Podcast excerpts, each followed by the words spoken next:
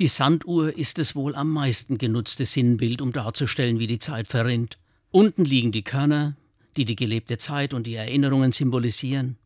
Am Beginn eines Jahres ruht der Blick auf dem Sandkegel der vergangenen zwölf Monate. Welche Körner liegen dort? Die meisten wohl verschüttet und schon vergessen. Manche liegen bleischwer und dunkel da, andere glitzern da hingegen.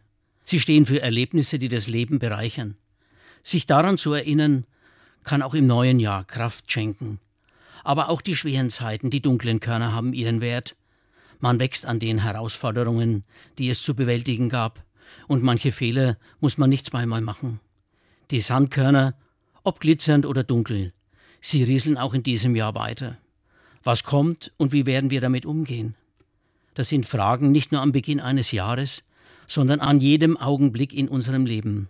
Ich glaube, egal was auch geschieht, meine Zeit steht in Gottes Hand, denn da ist sie gut aufgehoben.